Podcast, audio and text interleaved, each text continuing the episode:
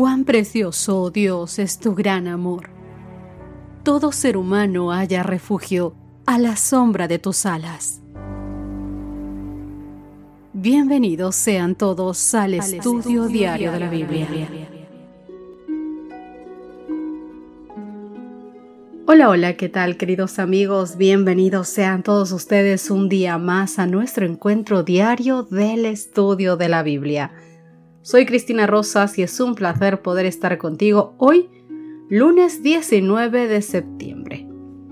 Título del estudio de esta mañana, despreciado y rechazado por los hombres. Nuestro texto base de esta semana, el que debemos aprender y guardarlo en nuestra mente y corazón, se encuentra en Mateo capítulo 27, verso 46.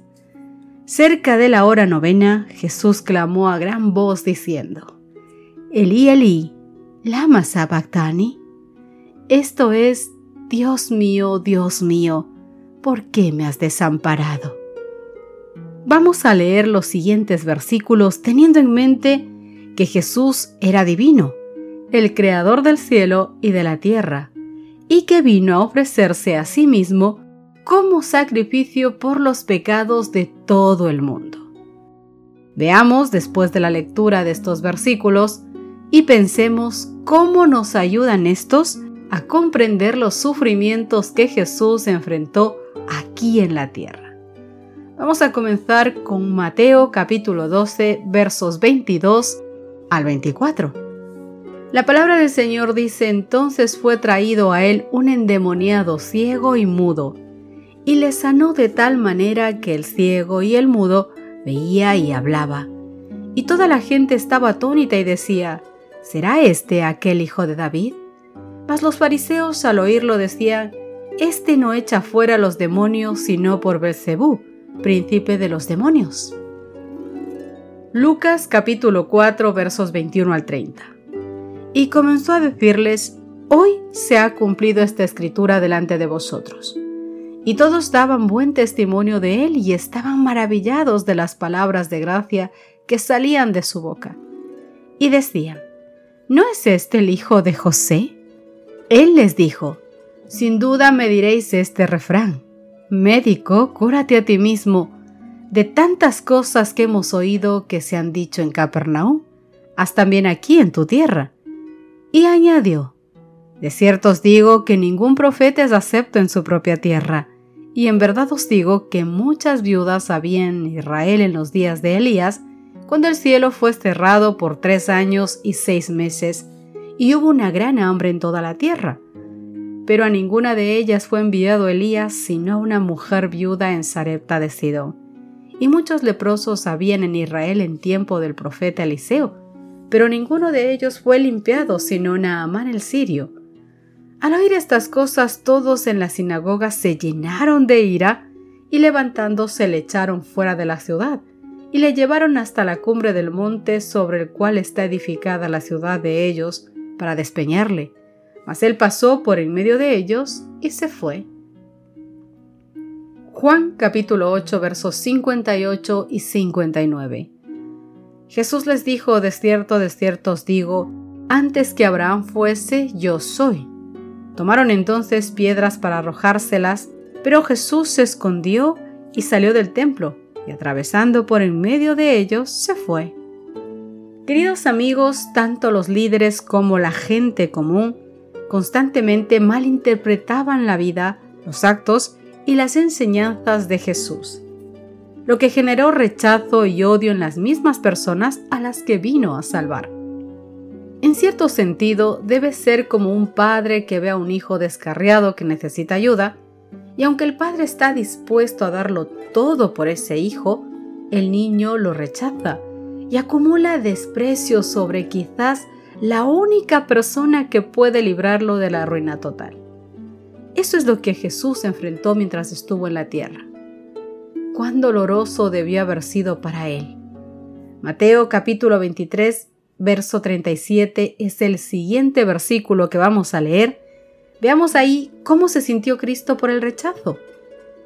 Mientras leemos, preguntémonos también, ¿se sentía mal por él mismo, como nos suele pasar cuando nos rechazan? ¿O era por otra razón? Si fue por otra razón, ¿cuál crees que era? Mateo capítulo 23, verso 37. Jerusalén, Jerusalén, que matas a los profetas y apedreas a los que te son enviados.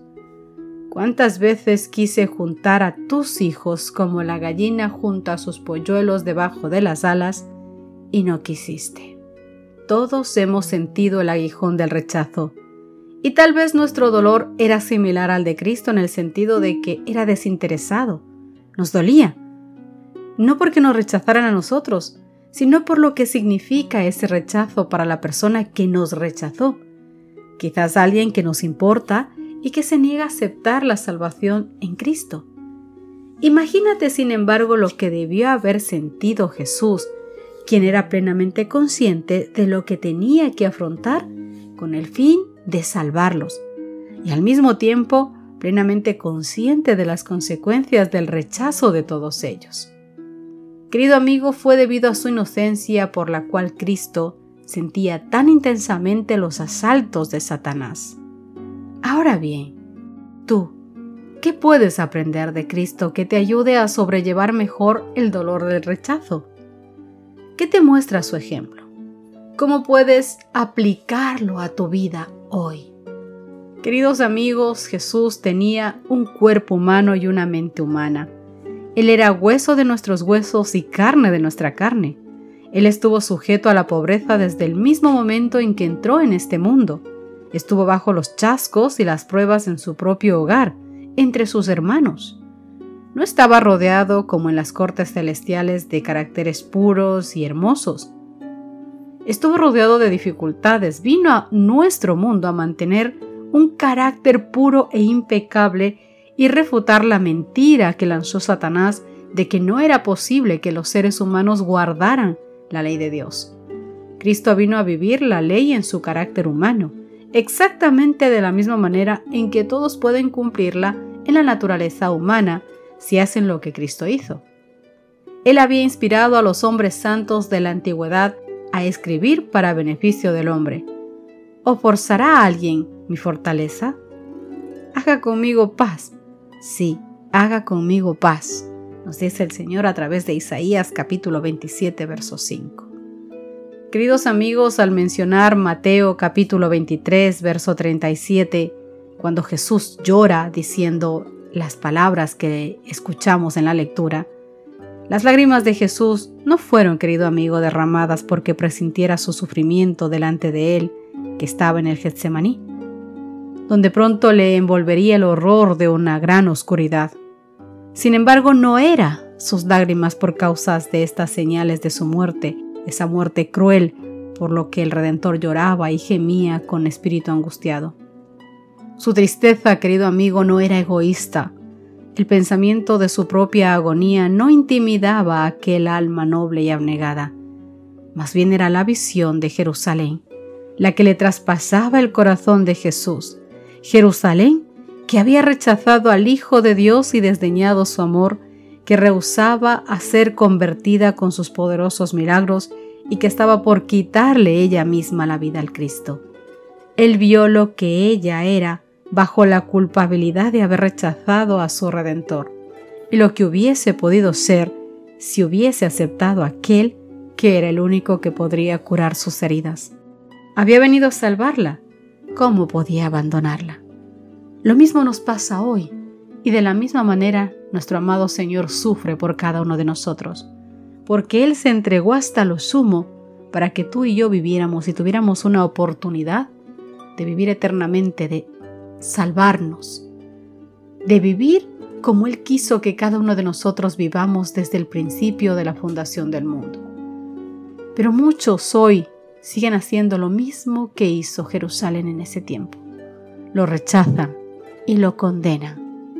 No lo aceptan en sus vidas.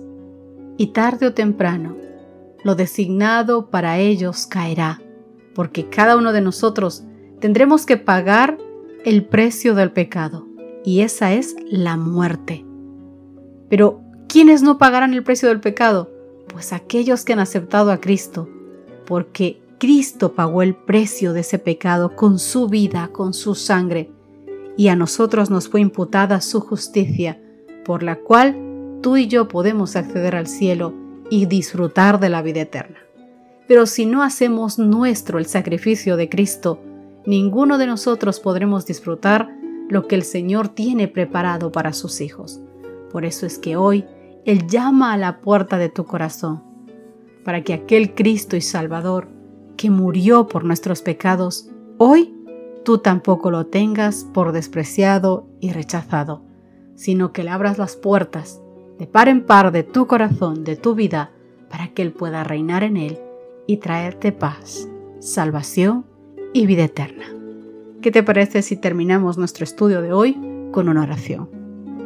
Padre Santo que estás en los cielos, somos pecadores, necios de corazón, Señor, tercos, más tercos que un burro, Dios mío. Perdona nuestros pecados Perdona por cuántas faltas hemos cometido, Señor. Perdónanos, Dios mío, por ser tan necios y no poder ver, a pesar de que tú lavas nuestros ojos con colirio, Señor, para que podamos verte claramente. Perdona nuestras faltas, por favor. Ayúdanos a iniciar cada día, cada instante, aferraditos de ti.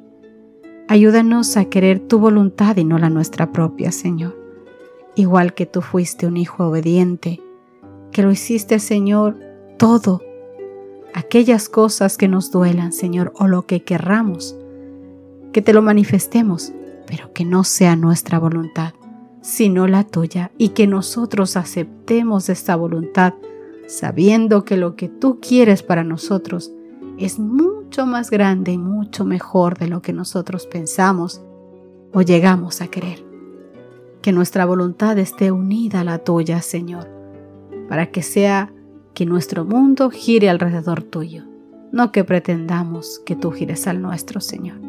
Perdona, por favor, nuestros pecados. Líbranos, Señor, de este corazón necio que nos hace hacer las cosas que no queremos, Señor, y que busquemos con la ayuda de tu Santo Espíritu estar a tus pies en cada instante, Padre. Perdona, por favor, nuestros pecados. Cuida de nuestros hijos, de nuestros familiares, de nuestros hogares, Señor, de nuestros amigos, de tu pueblo, Señor, porque gran necesidad tenemos de ti.